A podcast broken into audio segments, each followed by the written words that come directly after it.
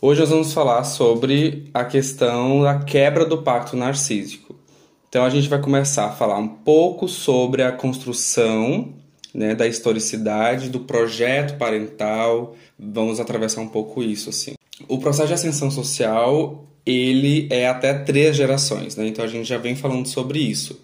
Uh, quem está na primeira geração de, de ascensão social vai experimentar e perceber esse processo e esse sofrimento psíquico de um jeito. Quem está na segunda geração vai perceber de um outro jeito, uma certa exigência de um êxito, de ir além, ir mais, é, um senso de não saber por que tanto peso, que peso é esse que eu estou carregando. A gente fala pouco da segunda geração, né? É, mas é muito importante a gente abordar a segunda geração, tá? Porque é, existe uma coisa que é cumprir o projeto parental ou a não realização da primeira geração de ascensão. Então, tem essa questão. Quem está na segunda geração de ascensão, é, geração de ascensão, experimenta uma, uma, como se fosse uma vida paralela mentalmente, assim, para explicar.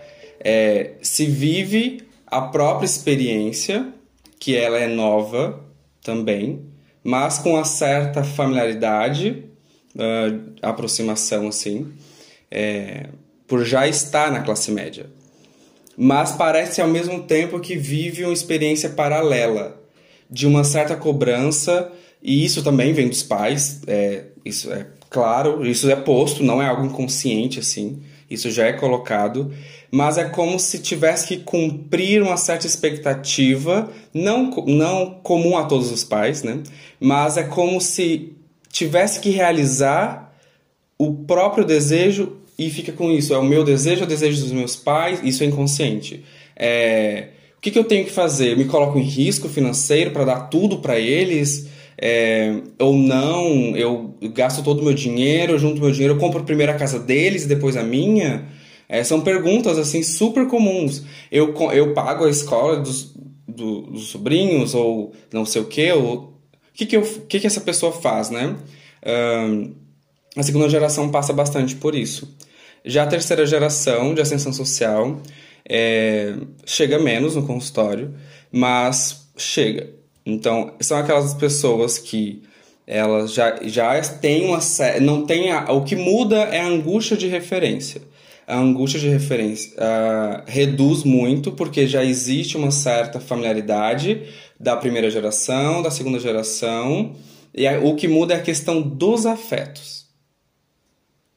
De alguma forma, a, a primeira geração, né, que aí fa faz com que essa pessoa seja a terceira, na, gera, na, na experiência dela, ela pôde escolher, de alguma forma, é, algo muito radical na questão da quebra do pacto narcísico. Então, a negociação não é entre vou morar na favela e vou morar num bairro de prestígio na cidade, entendeu? Não vai ser essa questão tão radical a terceira geração. Entende? A terceira geração vai ter conflitos uh, quase normais de uma pessoa de classe média. Já está na classe média, já está inserida na classe média, já tem os valores de classe, já tem a consciência é, do privilégio, já sabe disso. Vai ter mais questões afetivas, questões mais voltadas à identidade. É essa coisa. Que, qual é a minha cor? É, quem sou eu? Tudo isso aparece em todas as gerações. Mas quem está na terceira, uh, se passou por miscigenação, vai ter muito isso. O, o que que eu sou? Eu sou isso, esse recorte agora da, do que eu vivo, eu estudo com essas pessoas, é, eu me sinto parte, eles se sentem parte, a terceira geração. A segunda geração tem uma certa, um certo conflito com a questão de fazer parte. Se sente parte, mas parece que é um estranho. Parece que tem que parece que provar muitas coisas ainda. Uh, imagina quem é da primeira geração. Então passa por um estresse muito grande. Mas a clínica vem mostrando que a primeira geração lida melhor com a quebra do pacto narcísico. Todos os pacientes de primeira geração rompem 90% com a origem. Então, assim, é muito. Um, vai muito bem, sabe? Vai muito bem. Então, e aqueles que têm uns. E, e a primeira geração que ainda não consegue fazer bem. Eu vou explicar já o que é a quebra do pacto narcísico, o que é isso, tá? Mas é só para vocês irem, tipo, ah, o que está acontecendo, onde ele vai chegar. Porque existe uma questão moral na primeira geração, na quebra do pacto narcísico. O que que eu estou rompendo? Eu estou rompendo com essa experiência traumática e quem não e quem consegue não romantizar a pobreza lida bem com isso desde sempre. Uh, ah, eu realmente não gosto e isso é notório assim. Ah, sempre é aquela criança que é esquisita, sempre gostou de coisas diferentes, nunca teve nada, mas tinha um, uma coisa que se escuta muito. Ah, sempre teve gosto de rico, alma de rico, é, sempre quis coisas diferentes. É, então, isso se escuta muito desde a infância, né? Um, então, é muito curioso. Se veste diferente, tem gosto diferente. E, e é muito interessante, né? O como em cada história isso vai aparecendo. Então, a quebra do pacto narcísico já está aí, né? Bom, qual foi o projeto parental? Desejo que você seja médico. Até os filhos da classe média têm isso. Pobre, situação de extrema pobreza, que estão em situação de vulnerabilidade. Então, essas também, essas camadas é importante a gente retomar sempre. O que, que é pobre? Né? Pobre não é porque você não comprou a Barbie. Não é isso. Isso não é ser pobre. Sinto muito. Você era de classe média baixa. Que pena. Assim, é, a maioria dos meus pacientes são de classe média baixa. É muito raro. É, chegarem mesmo. Uh, agora tem chegado, mas assim, que veio da extrema pobreza, que, que não tinha asfalto, não tinha esgoto, uh, não, enfim, a, a, a, via da educação foi quase um acidente. Um, é muito difícil, mas quando vem, vem. Então, assim, extrema pobreza é vulnerabilidade social, é riscos, até psíquico, gente, é risco.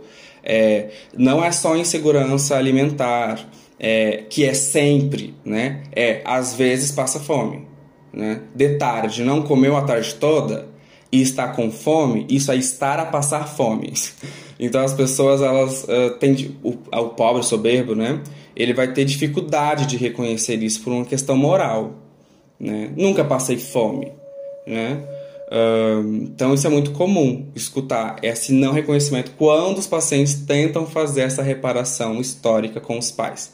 Ah, na análise não sei o que, não sei o que lá. A primeira coisa é desejar fazer a reparação, né? É um movimento comum.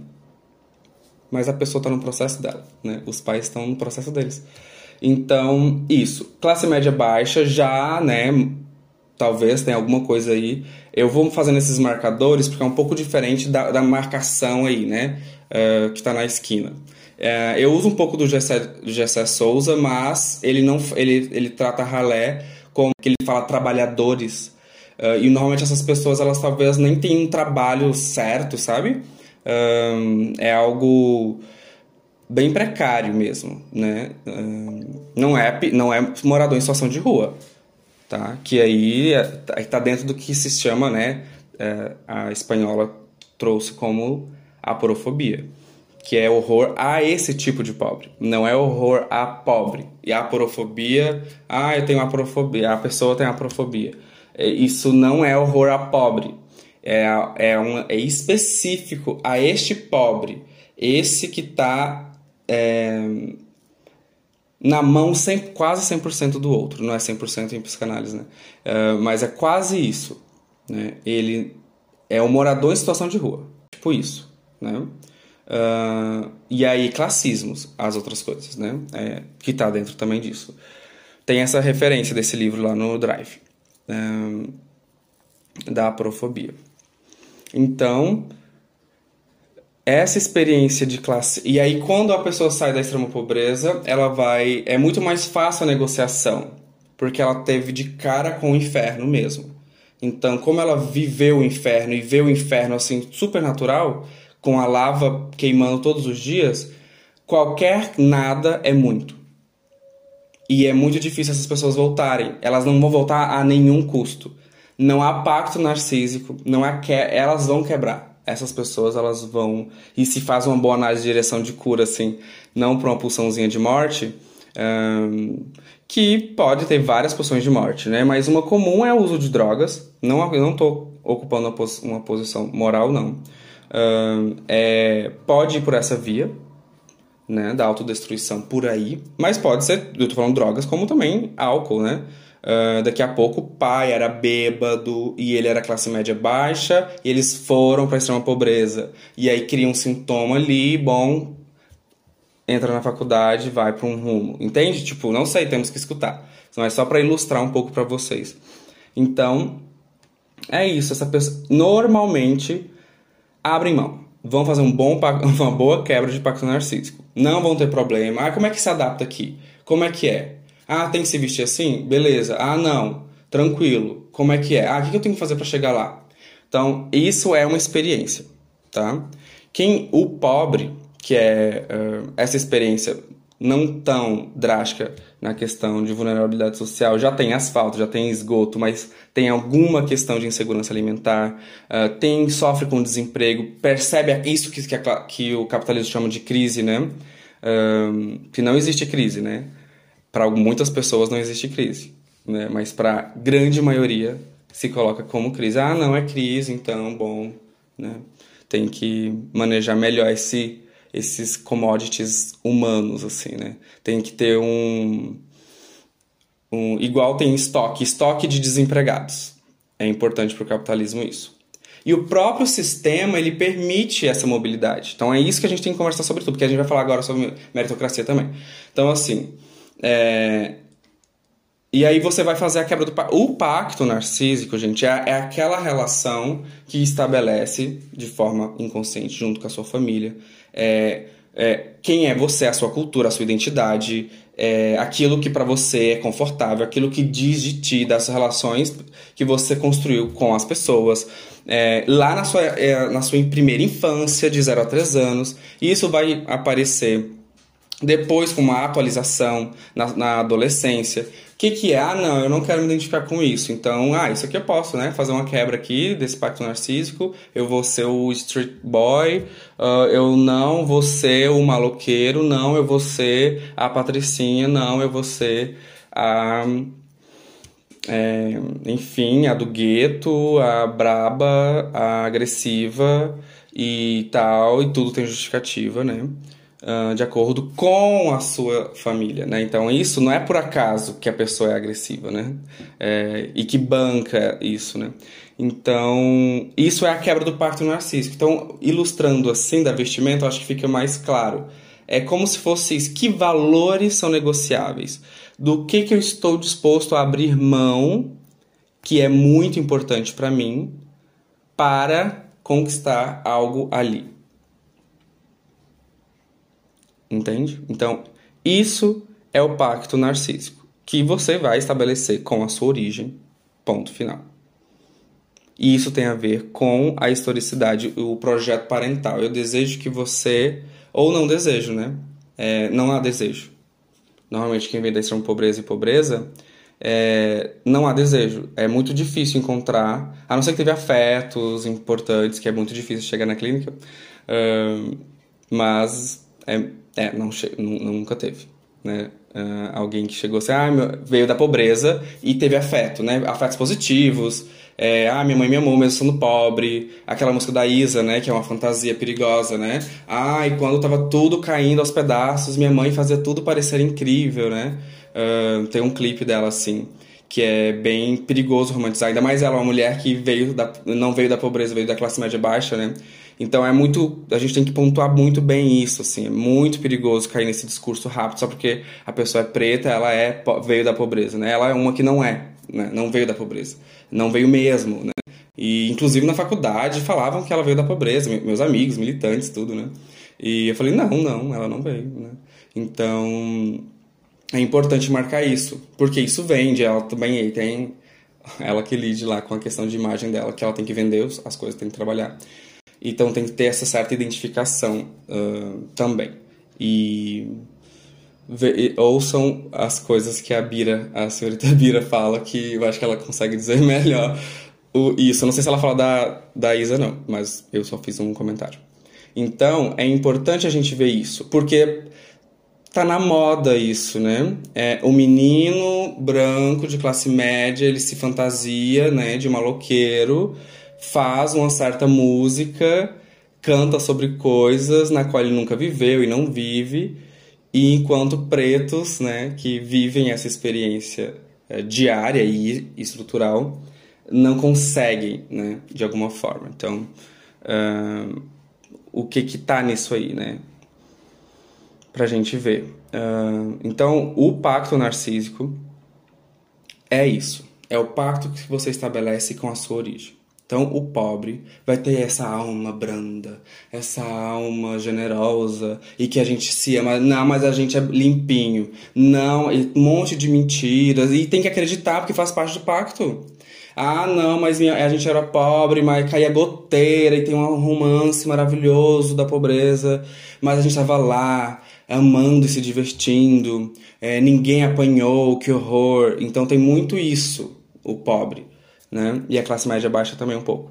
Então, isso é tudo os pactos. Aí, por que, que é pacto? Porque você cresce e você vai olhar é, o relato das outras pessoas à sua volta. O que, que você, você percebe? Não, a pessoa viveu um mundo paralelo.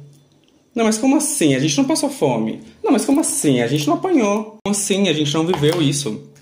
Né? Um irmão. É, e tem inveja, entre, tem isso entre os irmãos, né? Uh, entre a, e gerações também, né? Tem muito isso também.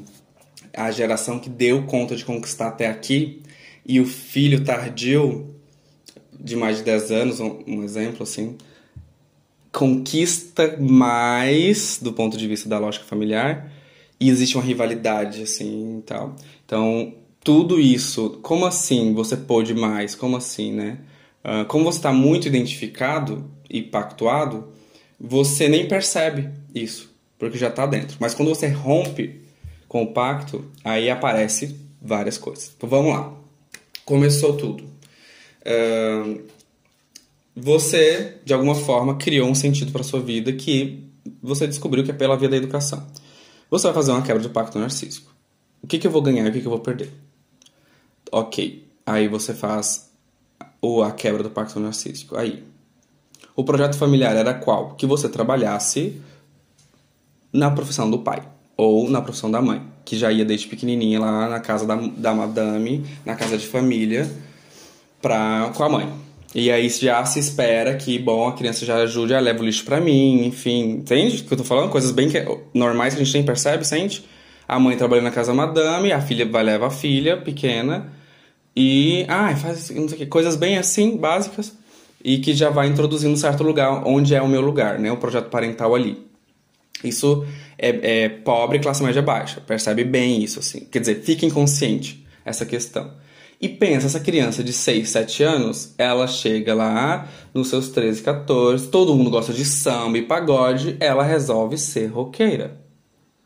Ela inventou isso do nada. Inventou de ser o oposto e ah, mas desde pequena você já era assim. E aí vai, vai vindo, entendeu? Ela nega. Ela, ela nega. Esse, eu não quero isso. Eu não quero esse projeto parental, né? Então ela vai buscar referência na cultura. A própria estrutura social, ela se encarrega de possibilitar, possibilitar isso. Um, seja pela via de série, documentário, entende? Cultura mesmo, né? Uh, ah, eu vi isso no filme. Não, não sei, tá? Então, ah, então eu vi isso no filme, que ah, é possível isso. Agora, né, por exemplo, o filme Que Horas Ela Volta vai fazer 10 anos ano que vem. Então, quem assiste esse filme, né, que tá hoje ali, é, ah, vou, vou estudar ou não. Aí vai se identificar com a Jéssica, vai se identificar com uh, a mãe da Jéssica, com aquele filho fracassado, né? E ali é muito bom, né? Esse filme assim tem tra traz bastante coisa. E a Jéssica é a segunda geração. Parece que ela é a primeira geração, mas a Regina Casa, é, não sei o nome faz, faz nove anos que eu assisti o filme. Ela sai do Nordeste, né? Ela já faz a migração. E isso é 100% da minha clínica. Todos saíram da seu, seu lugar geográfico. E a maioria não moram nem no Brasil. Quanto melhor faz a quebra do pacto narcísico, uh, mais distante fica. Por isso que eu falei lá de 90%, que é só um, um exemplo aqui, só para trazer. Mais, mais longe a pessoa vai. Quando a pessoa vê em análise, ela se dá conta. Nossa, entendi. Né? Então, quando não é muito bem essa quebra do pacto narcísico, essa pessoa lá na decisão, eu não vou com a senhora hoje na casa da madame. Não, eu não vou hoje na oficina com o pai.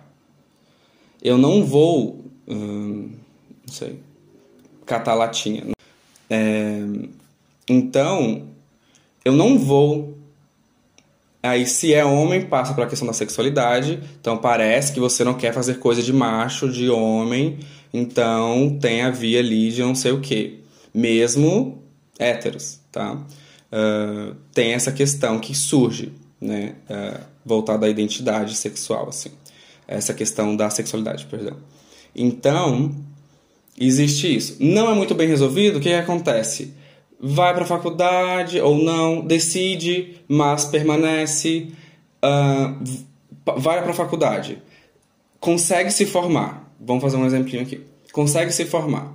Não, primeiro, durante a faculdade os pais não reconhecem. Por que você está fazendo isso? O que, que, é isso aí que você está fazendo? Tu vai para lá para sentar? É assim, gente. Parece bem. É, eu estou falando justamente o que é. É, como assim? É só sentar? É isso? Tu ganha a bolsa, né? Tu ganha dinheiro para fazer o quê? O que, que tu faz? Aí já mexe com vários temas que eu trato, né? É a questão do fazer e do pensar. Né? Quem é que faz e quem é que pensa. Então, como assim tu tá pensando? O que, que é isso? Dá dinheiro isso? Né? Uh, profissões intelectuais, como qualquer uma de ensino superior, né? Então, durante a graduação já passa por muito isso. É, a não identificação, o uh, que que é isso? E vão colocando. E aí a pessoa vai ficar assim, ah, eu quero, eu rompo ou não. Minha mãe guerreira tem isso, né? Meu pai, meu herói, vão romantizando isso, né? É... E hoje eu tô fazendo questão de falar bem isso, porque tá na hora. Eu acho que a gente já dá conta, né, de falar algumas coisas já. Já tem um, vai fazer um ano que eu produzo conteúdo. Eu acho que já dá, dá para aguentar um pouquinho. Um, isso, a realidade. E, e tem muito isso, a minha mãe, tudo. Bom, sua mãe é tudo isso, você vai servi-la. Simples. Ah, minha mãe, minha mãe, eu me formei, a pessoa se forma. Minha mãe se aproximou de mim minha mãe está demonstrando aproximação. A pessoa, e isso é muito interessante, né? Ela realmente acredita. E não estou falando que a mãe está aproximando por questão financeira, não. Que é o que poderia ser uma interpretação rápida. A mãe sente culpa, porque a mãe sabe tudo que ela fez. E o pai também, né? Já eram adultos. Ou adolescentes. Então, alguma consciência eles sabem. Então a fi, o, o, eles aproximam dos filhos como uma culpa. Nossa, é muito difícil para mim te ver bem longe de mim. Como assim? Quanto mais longe você fica, você longe de mim, você fica melhor. Entende? A mãe está com culpa. Entende? E é muito básico isso, né? Realmente, quando se afasta, se melhora. Olha que curioso. Nossa, não é que quando eu saí de casa tudo melhorou? Uhum. Porque fica muito de, fica muito essa coisa, ai que horror, você tá dizendo então que as pessoas precisam romper. Eu não tô dizendo nada. Eu não tô, você, ninguém precisa fazer nada que não, não queira, que não. Entendeu? Ai, você está romantizando e não é que eu não tô nem, nem, nem tô romantizando. É que não existe. Você vai perguntar, mas o que, que sua mãe fez para se aproximar de ti? Pelo que você me falou, isso, isso, isso, isso, isso? Não tô entendendo. O que, que é isso? Entendeu? Então, temos que escutar É isso, porque aí a culpa, né? E aí o que, que a mãe quer? Fazer aí a culpa, porque é a mãe que sabota, aí vai ter de tudo. O filho vai indo bem, a mãe vai fazer de tudo para estragar, o pai, enfim, vai colocar nas mulheres a grande responsabilidade de serem suas mães, né? Um, e é comum os pais não bancarem o lugar de pai, né? É bancar o lugar do filho da filha. Então, é isso. As meninas se sentem é, responsáveis por esses homens e essa certa rivalidade com a mãe de alguma forma bem assim é... ai você não volta mais para casa e o pai não o pai não fala isso normalmente o pai não fala porque se a filha já tá ali com esse pactuado assim é...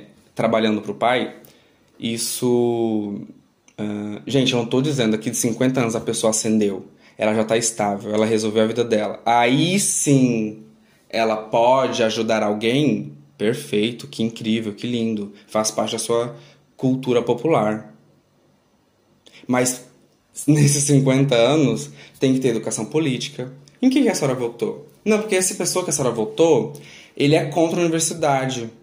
E aí a senhora está indo contra contra eu que estou aqui. Ah, e você se formou. Em que a senhora vai votar? Não, então essa pessoa, não sei se a senhora sabe, mas tem isso, isso, isso. Educação política, tá? Ainda mais para quem se formou em Universidade Federal, isso é quase uma lei. Você sai meio que eu, com isso, assim, né? É, fazer educação política o tempo inteiro. Uh, e não é partidária. Por exemplo, quando lá meus pacientes do SUS recebiam um aparelho auditivo de 30 mil reais. Eu falei assim, a senhora não está ganhando, a senhora trabalhou a vida inteira para ter esse aparelho senhora pagou imposto e tá tudo certo. Não, não é de graça, não. A senhora não tá ganhando de graça. É de graça, assim, como a gente está dizendo. A senhora não precisa fazer nada para ter, mas a senhora fez, contribuiu de alguma forma. Entende? Então, e tudo isso é educação política. Ali, no SUS, de boa, fazendo, entendeu? Não, não, não. Bem leve, não é assim, ó. Tem que votar, não sei o que, não sei o que lá. A outra falou assim: ai, tem pouquinha sala para vocês aqui no hospital, né? Uh, eu falei, pois é, a senhora vê, né? É verdade. E demora o atendimento, né? Ai, demora muito. Então a gente tem que ver em que a gente vota. Porque aí se a pessoa tá a favor da, da saúde ou não. E quem ela vai decidir que é a favor da educação ela. Ela tá me trazendo uma queixa de corredor, assim, quase, né? Não, mas não é qualquer queixa. Ah, mas isso tem a ver com a formação da pessoa, se ela tá escutando. se ela escuta as pessoas, né? Ou não. Então, isso também tem a ver com formação. Mas, isso tem a ver com a família. Mas essa, isso, essa pessoa que a senhora vai votar é, vai, é, me ataca diretamente. Porque quando eu era estudante, é, eu só estou aqui porque isso aconteceu, isso aconteceu, isso aquilo aconteceu. Não é uma coisa de, de dever também, que aí vai para outro lugar, né? Que é a classe média normalmente de esquerda que faz. Não é o, o pobre, o, a classe média baixa normalmente não faz isso. Essa coisa de, ai, dever tudo ao Lula, meu Deus, se não fosse o Lula. É, tudo bem, ele deu umas migalhas e mudou a vida de muitos brasileiros. Então, o, a migalha já faz uma grande revolução a ponto da classe média ampla se sentir ameaçadas em aeroportos porque as, as empregadas estão indo para Disney. Não é pouca coisa. Né? O pouco já é muito. É isso que a gente tem que entender. Não, não se deve ter dívida com nenhum político estadista. Não fez me... ainda fez pouco, pouquíssimo. Vindo de onde ele veio. Essa é uma é coisa que que eu tô me havendo, né? É tipo, como assim? Como é que a classe popular vai acreditar numa possível revolução no Brasil se quem que veio das massas não veio da elite, é o primeiro presidente que não veio da classe média, uh, alguém que vem uh, do povo chega lá e pactua. Entende? Então, assim, é isso que eu tô me havendo intelectualmente, mas isso não é, é assunto de hoje. Mas tem a ver com pacto, né? Que história você teria? Bom, o Lula veio do, da, da, pobreza, ele veio do mesmo lugar e não deu conta. Por que, que eu vou ter que abrir mão disso tudo? Eu sei que isso parece bobo, mas na hora do vamos ver, vamos pegar qualquer coisa aí, né? Ah, porque deu a roupinha pra irmã e não deu pra outra. Não, porque aqui tudo é popular. Não existe brinquedo de ninguém, é brinquedo de todo mundo. os pais dão um brinquedo para o filho X, mas o brinquedo é de todo mundo, né? Olha que, que engraçado isso, né? Muito interessante. Então, essa aí por isso que existe muita culpa quando começa a ganhar dinheiro. E de novo a quebra do pacto narcísico, né? É, porque, meu Deus, tudo era compartilhado lá na minha casa. Quando a minha irmã ganhava da madrinha dela, que vinha da cidade grande, ela ganhava boneca e ganhava não sei o que diferente. E ela compartilhava tudo. Então, essa cultura popular é, do compartilhamento, de compartilhar, isso aparece quando começa a ganhar dinheiro como culpa. Esse é o é a questão. Eu não posso estar bem. Como assim eu tenho a traduz a boneca como eu não posso ir, eu não vou tirar foto. Eu não vou, eu tô, eu tô em Caribe, mas eu não vou tirar foto. Pode falar, pode abrir o microfone. Fala, Betânia. Aqui, é, lembrei de uma entrevista hoje que eu li do Antônio Bispo na Folha, né, que ele fala que esquerda e direita no Brasil dirigem o mesmo trem colonialista. É, é exatamente ah, isso, assim.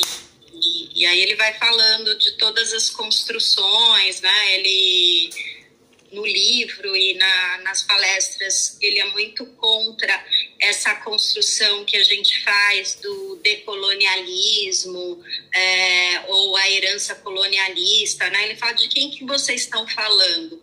Porque se você estiver falando dos quilombos, do quilombo dos palmares, você está falando de um contra-colonialismo. Então, no, né, gente que não se rendeu ao colonialismo e foi lá e, e, e bancou uma solução possível, mas ali se afirmando quanto, como contra uhum. aquele esquema todo, né? Os e malês. aí a gente vai sempre né, colocando, né, colonialista, decolonialista, esquecendo que existe aí no meio uma miríade de, de, de coisas, de, de modos de viver e de enxergar a vida é diferente, né? uhum. Isso é extremamente importante, caríssimo para a psicanálise, né? Porque é isso, nenhum homem presta é, nem é branco, né? vem com esses signos assim, bem montadinhos. Ainda mais paciente que vem de psicoterapia, que vem todo adestradinho. Não, porque meu papai fez isso e por isso que minha mamãe é assim, aí eu sou assim, e eu já sei de tudo. Eu já sei de. Essa é a minha historinha. A, a psicologia positiva também, Qualquer né? psicologia, qualquer. Eu não acredito na psicologia. Ou que prove ao contrário. Né? Ou banquem isso. É, então a emancipação é de um outro lugar. Então, é, isso é muito importante. Houve resistência. E houve resistência histórica. E foi coletiva. Entende? Não foi individual. Porque assim, bom, você acendeu por. Você acendeu por você mesmo. Realmente, todo mundo sabe. Todo mundo que acendeu sabe que foi por você. Sim, eu desejei, eu tive que bancar, eu tive que estudar inglês, tanta língua, não sei o que, que. Eu tive que aprender tudo do zero. Eu, e isso é verdade. Isso é verdade. Mas isso só foi por, por quê? Ah, isso parabéns, né? Parabéns. Mas a cota foi uma conquista uh, coletiva. Então, assim. Não, parabéns para você que você desejou tanto, né? Inclusive, foi um, no, no, meu discurso na, na formatura, né? Eh, eu fui orador e eu disse assim: não basta querer estar aqui. Não é só a força da vontade, eu quero. Querido, se, não, se você não tem um banquinho ali, tu vai chegar na plataforma, o trem vai embora e você não vai entrar. Então a cota é a possibilidade de sentar ali. Aí você senta, porque você acredita que você se esforçou mais que todos aqueles ali que ficaram para trás. E aí tem também tem culpa nisso e tudo mais, mas isso é fácil de resolver com um bom quebra de pacto narcísico. Uh, e quem não tem? Vai murmurando a graduação inteira. E não sei o que lá. E faz e aí vai, e aí vai para vários caminhos, né? Então, essa questão da quebra do pacto narcísico é, é, uma, é uma evidência, assim, é uma evidência. Quem consegue quebrar bem essa lógica da identificação, da romantização da pobreza, dos pais heróicos, ocupa ainda uma posição infantil frente à vida. Então eles vão só substituir os senhores. Ah, então eu vou servir quem agora? Ah, meu chefe, vou trabalhar. E eles trabalham muito. Ele, ou quem esses pacientes trabalham muito e muito bem. Eles servem muito, eles enriquecem muito bem alguém. Então, porque é isso. E eles não se queixam do trabalho. Não é paciente igual da, da classe média baixa que tem burnout, essas coisas. É... Nossa senhora, eles não têm isso. Não tem burnout, não tem nada. E, e aí, quando se dá conta, depois de um tempo de análise, e aí e, e tem, que, tem que ter desejo, né? Desejo de sair desse, dessa posição infantil e adultar é muito curioso porque fica um platô. Ah, eu, eu, tô, sem, eu tô sem sentido pra vida.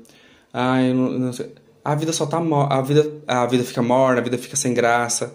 Sim, talvez você deixava tudo por última hora, porque era assim mesmo, aí tinha que ter um agito. Né? Agora parece que as coisas estão. Você pode planejar, parece que agora você né, pode pensar não sei o quê, né? E aí parece que três meses é três meses, né? Ah, pode ter um ano, né, na vida da pessoa. Então ela vai. Aí ela acha que é depressão. É muito interessante isso, né? Que a gente tem que cuidar muito, trabalhar com médicos que. Enfim. e porque a pessoa acha que é depressão. Ah, eu não estou sendo produtivo. Ou seja, é o escravo falando pro Senhor: Cara, eu não estou te servindo bem. Que horror. Me, me dá mais. Me bate mais. Eu não tô. Não tá bom isso aqui. E aí a pessoa vai se dando conta um pouquinho, depois ela volta. Ela dando é como é sair um pouco do mar, assim, pegar um fôlego e voltar. Aí quando ela faz a virada e faz uma quebra de pacto narcísico, ela experimenta algo muito. Por isso que a psicanálise é transformadora, porque não é possível voltar. não é possível. É a mesma coisa de falar para essa pessoa de extrema pobreza: é, você quer. Você mora num apartamento maravilhoso, num bairro bom, tá, tá, tá, tá, tá, tá, come todos os dias e até engorda esses pacientes, eles engordam nos primeiros anos de graduação eles engordam, porque eles enfiam tudo dentro da geladeira e tem um monte de coisa curiosa, né? Compra brinquedo, tem de tudo. E para um, um psicanalista e um psicólogo pode parecer um psicótico. Gente, ele tá acumulando? A pessoa é acumuladora? Tá cheio de psicólogo assim, vendo meus conteúdos. Primeira coisa. E agora eles estão descobrindo que o capitalismo causa sofrimento um vídeo de um psicólogo abriu a câmera para dizer isso. Ele fala: a maior angústia é descobrir que, que, que o que o meu paciente sofre não é um. Ele teve a coragem de dizer isso. Não é um transtorno, não é um. Ele foi falando tudo assim. E se você escuta rápido, que eu escutei rápido, eu já dei like e fui. Mas aquilo veio assim, tipo, hum, tem alguma coisa aí, mas por quê? Eu fico negando, né? Eu fico negando isso, porque não, para de problematizar tudo, só se diverte. É, e aquilo veio. Aí minha amiga mandou pra mim no, no, no Insta. Não, no Insta, isso. Ela me mandou com uma carinha triste. Aí eu não entendi se a carinha triste era porque ela concordou e ficou triste. Mas claro que era maravilhosa, ela tava triste porque uh, ela já tinha sacado, né? Tem mais anos aí de vida e de experiência. E eu falei, aí eu escutei de novo a segunda vez, eu falei, cara, eu discordo de tudo que esse cara tá falando. Ah, a Melanie Klein, eu acho que você está citando, que eu amo isso. Quem come o fruto do conhecimento é sempre expulso de algum paraíso, Melanie. É por isso que a psicanálise é transformadora. Porque não tem volta. E isso é interessante que você trouxe, essa questão da espiritualidade, porque eu não tive paciente ainda que não, e não teve espiritualidade, e, é, principalmente evangélica. É, e isso é super interessante um dia a gente falar, né? Então ele, ele fala isso. Ah, ele não sofre de transtorno mental, ele não sofre de conflitos familiares. Isso para mim foi mais chocante. Ele sofre porque por causa do capitalismo, ele diz assim. Do, não, ele chama de sistema de produção. Ele sofre por causa do nosso sistema de produção. Ou, ou seja, ele ainda diz: capitalismo, bem direitinho na cartilha que ele leu, né? Eu tenho que dizer isso agora. E isso é a classe média de esquerda. Clássica. Que o pobre em ascensão cai na faculdade, na graduação, no primeiro ano. Ainda assim, ó, daqui a pouco os psicólogos vão abrir as suas câmeras para dizer que descobriram, gente, que o machismo. As mulheres estão sofrendo de machismo. E, o, e não há o que ser feito. E que o preto. Menina, deixa eu te contar. E o preto também sofre do racismo. E não há o que ser feito. E aí eu vou. E isso me dá angústia. E então, isso é a quebra do pacto narcísico. Tá? É o que você está disposto. E ninguém tem que fazer nada que não possa e que não dê conta. Eu não dou conta. Eu não quero. Tá tudo certo, parabéns. Isso aí, psicanálise trabalha com desejo. Bora, vambora. Né? E a pessoa vai reclamar todo ano que dá casa pra mãe, mas não tem casa. Tudo bem também. Mas é que talvez 30 anos a pessoa registra, entendeu? Se dá com Ou não também, tá tudo certo, entendeu? A gente tá falando hoje sobre a quebra do pacto narcísico no processo de ascensão social, que tem sofrimento psíquico no, so no processo de ascensão social. Então, cada geração percebe e sofre dessas questões diferente. Então, por que, que a primeira geração é mais radical? Porque ele sabe o que, que, que, é o inferno. Então, ele sabe o que, que, é, que, que é o inferno. Ele não vai trocar uma cama confortável. Ele não vai, ele não vai romantizar a pobreza. Essa, esse tipo de gente, ela não vai romantizar a pobreza em nenhum grau. Igual uh, essa coisa, ah, é, quem não quer ganhar dois mil reais numa consulta para brincar assim, né?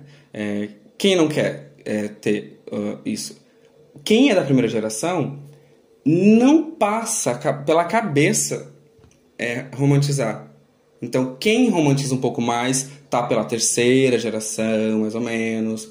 Ou aquela gente que não fez o, a quebra do pacto narcísico, que vai dizer a mãe poderosa, o pai herói, minha mãe guerreira, vai e aí já romantizou a pobreza, já romantizou um monte de coisa de afeto aí. E aí repete os afetos e busca os afetos nos parceiros. Então elas servem os parceiros, elas pagam a casa, o aluguel pro parceiro.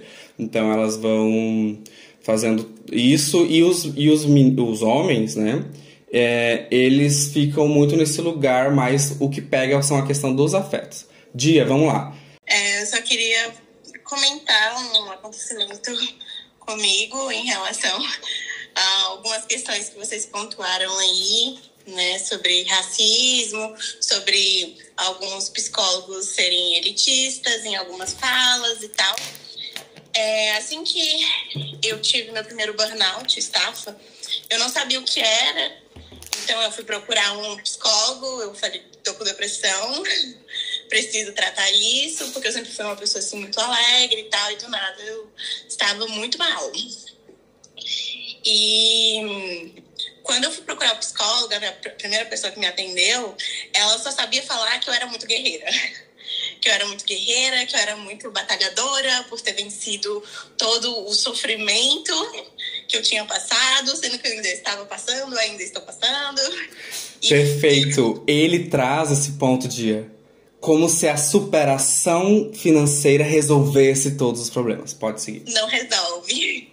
É, e ainda não estou na, na, na superação ainda, estou batalhando para isso em algum momento chegar.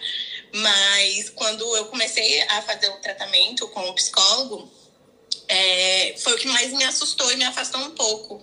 Mas eu não desisti, sabe? Porque eu sabia que ele era um caminho onde pelo menos eu conseguia falar para alguém o que eu estava passando e talvez alguém poderia me compreender. E essa psicóloga, ela me julgou em alguns outros pontos da minha vida, por ser uma pessoa não monogâmica e foi o ápice, assim, e me traumatizou um pouco. Ela me afastou muito da, da psicologia nesse ponto. E o que mais me doeu foi o racismo. E eu percebi na hora, quando ela só parava, não parava de falar, que eu era uma pessoa muito guerreira, que tava. Parabéns, ela me dava muitos parabéns. Parabéns por, por essa conquista, parabéns por ter sido aprovada no ProUni, é, você é uma brasileira muito forte e eu odeio isso. Eu não quero ser forte. Estou cansada de ser forte o tempo inteiro. E eu acabei abandonando a minha primeira psicóloga. E foi pelo plano de saúde, porque eu não tinha dinheiro para pagar por fora. É, e aí eu procurei, fui procurando outros. Mas é outros é bem isso aí. É curioso, né? Porque eu achei que pelo menos do plano era pior. Mas, cara, é igualzinho qualquer psicólogo. Eu atendo muitos pacientes que veio de experiência com psicoterapia. E é isso que eu escuto. Exatamente isso. A, a psicóloga disse. é, é, aí você acaba se prendendo em alguns pontos. Você, eu, não, eu não conseguia mais falar com outros psicólogos sobre esse assunto, até encontrar uma que realmente eu me identifiquei, porque passou pelo mesmo processo que, tá, que passou pelo mesmo processo de ascensão que eu estou passando, né? Uma psicóloga da Católica, encontrei ela também no plano de saúde da Bradesco. E tudo que eu falava, ela se, se identificava. É, não tenho amigos na universidade, não consigo fazer trabalho em grupo, é, eu não consigo sair para beber com as pessoas da universidade, não só pelo tempo, mas porque as pessoas não conversam comigo. Os professores da universidade sabem quem são os bolsistas, então eles é, não não fazem nenhum esforço assim de atenção ou de tirar suas dúvidas com clareza, porque tem essa diferença também. O meu irmão, ele é da universidade pública, da UNB, ele faz contabilidade, passou recentemente também. E a gente conversa bastante sobre essa diferença de tratamento dos professores da universidade privada para a universidade pública. E, é muito claro o tratamento com pessoas bolsistas do ProUni porque você consegue enxergar nas vestimentas. Eu lembro de um vídeo de você falando isso, que foi o que me pegou muito, assim, nas vestimentas, na forma de falar, é, de não comprar um lanche na universidade, de só ir assistir a aula, de não ter a vivência acadêmica. Isso me dói muito porque eu sinto que eu não consegui formar muitos pensamentos críticos. Eu vou parar por aqui, eu não consigo mais. Tá tudo bem. Obrigado por compartilhar, Tadia.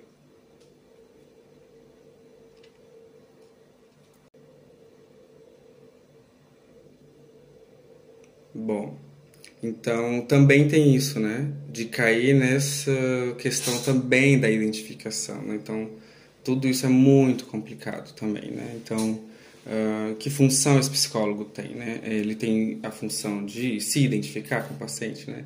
É, tudo bem o paciente vir identificado, meus, todos os meus pacientes vêm identificados dos vídeos.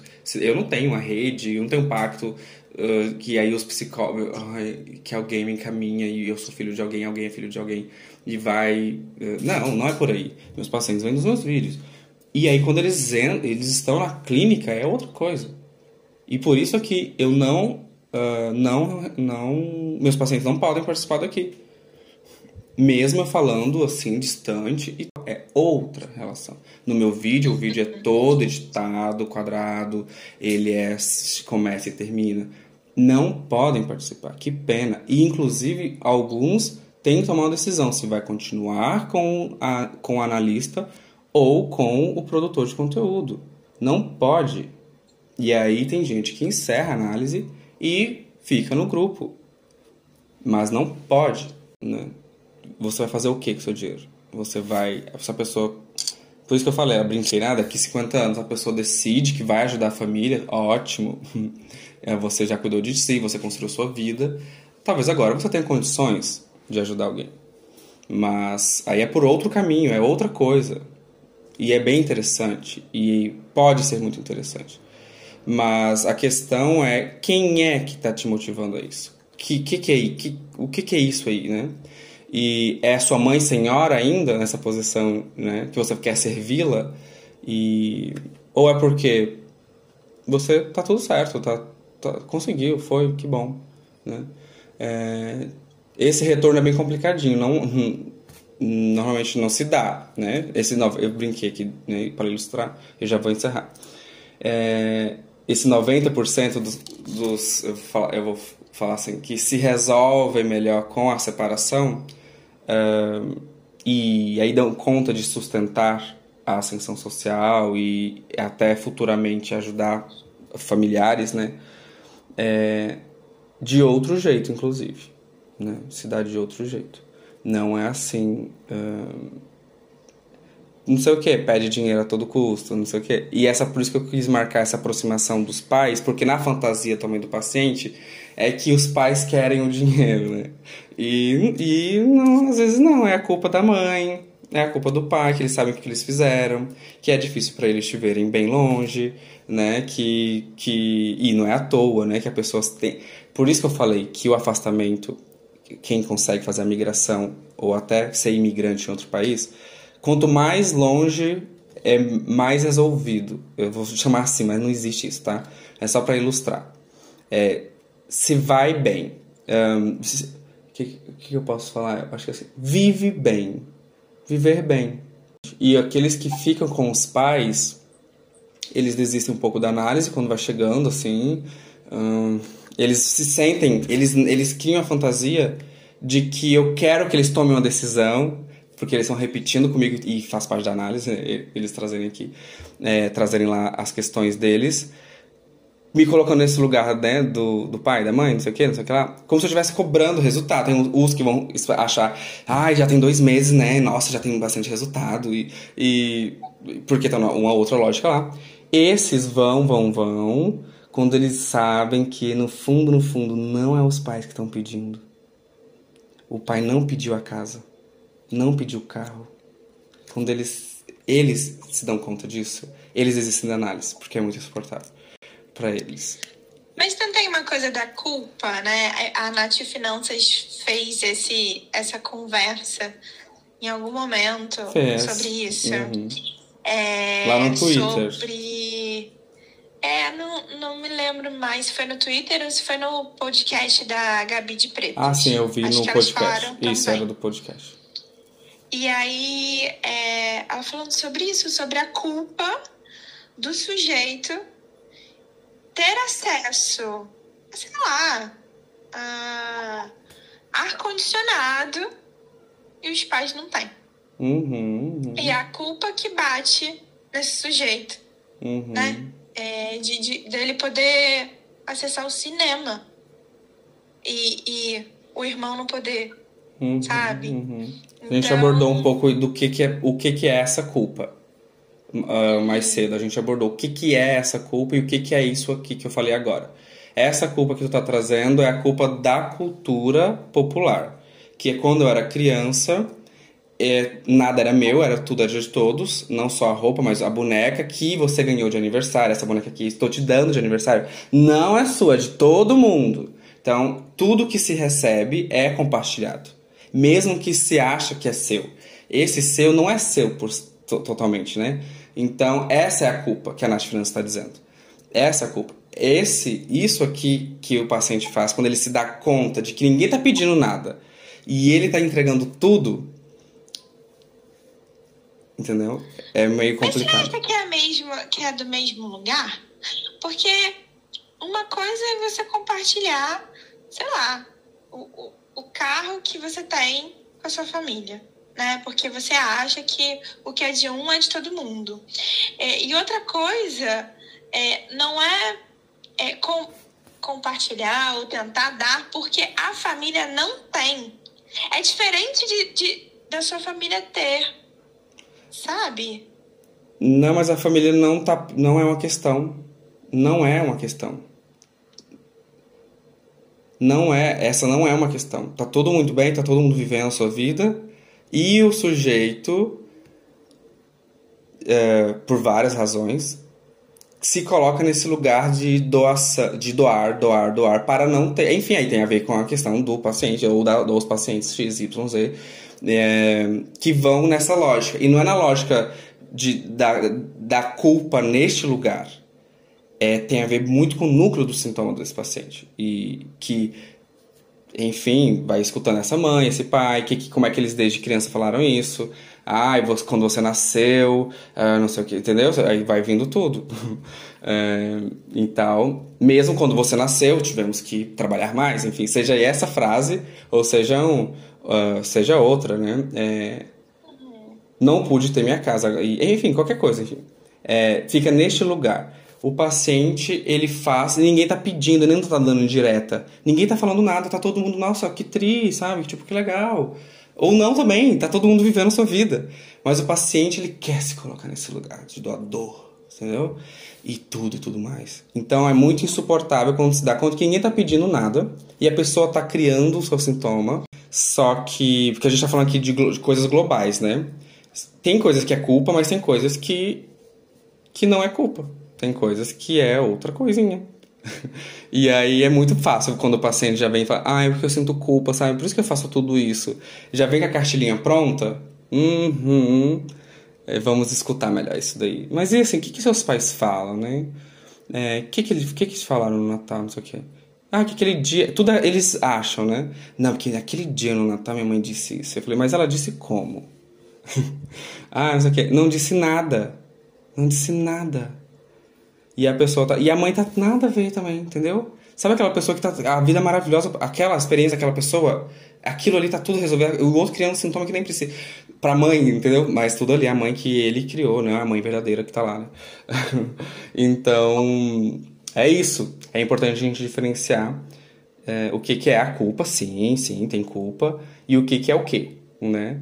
É, e aí o paciente vai se dando conta de que é outra coisa, e às vezes é difícil. Mas aí, e aí, às vezes, é a forma que o, que o sujeito encontra de fazer vínculo com a sua família, que já tá longe, que, que já virou outra coisa. Por isso a gente tá falando sobre o quebra do pacto narcísico. Que nem se conhece mais. Não né? conhece. E, mas a dívida faz laço. Uhum. É, olha, tem essa coisa da dívida que é super interessante também, mas é outra coisa também. Olha como eu sou, olha como eu sou importante para essa família. Eu tô dando ali, sei lá, eu tô dando um ar-condicionado. Ou eu aluguel. preciso dar, ou... E aí ganha um lugar frente essa família para ele, né? Uhum. Para o sujeito. Mas às vezes isso é sintoma. É, enfim, é, é, Não, isso é total sintomático. Eu, é, esse, esse daí da dívida é muito interessante, mas eu não, eu não cheguei a escutar alguém que chegou por causa da culpa se sente dívida sozinho, assim. Tipo assim, porque acendeu. Tá muito atrelado bem a questão infantil, de como nasceu, o que, que os pais falaram, tá, tá, tá, que poderia ser, se não fosse pobre, pagaria igual, de alguma forma. Pagaria, entendeu? Ah, nasceu milionário. Pagaria. Entendeu? É da, dívida, da isso, daquele sujeito.